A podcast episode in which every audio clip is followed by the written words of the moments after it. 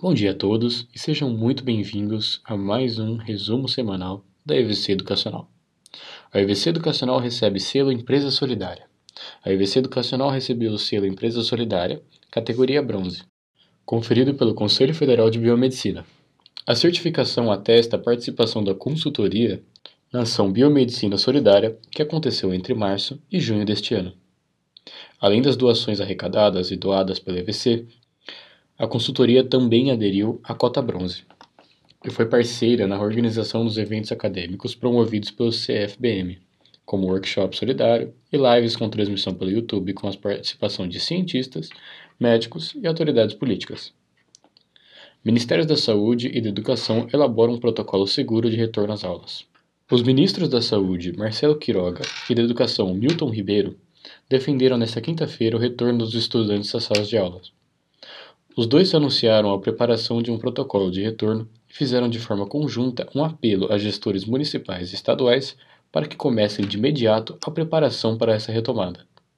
Segundo o ministro da Saúde, 80% dos professores do ensino básico já receberam a primeira dose da vacina, o que possibilitaria, a partir de agosto, um retorno seguro às aulas.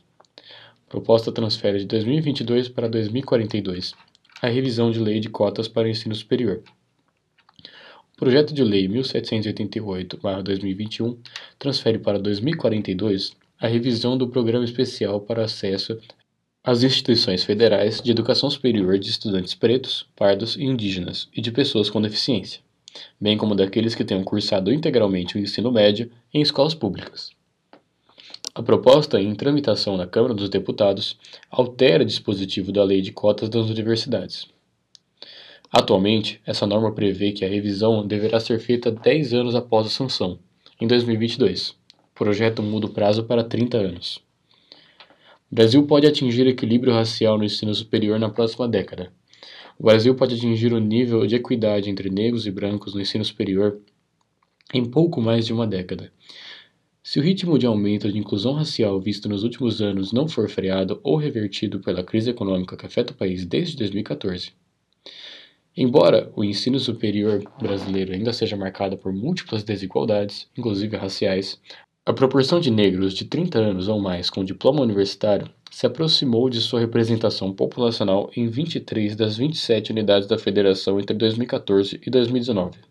As exceções foram Ceará, Alagoas, Piauí e Sergipe, afetados provavelmente pela crise econômica que atingiu com mais força os estados do Nordeste. Por hoje é só. Tenha um ótimo final de semana e até a semana que vem. Semana que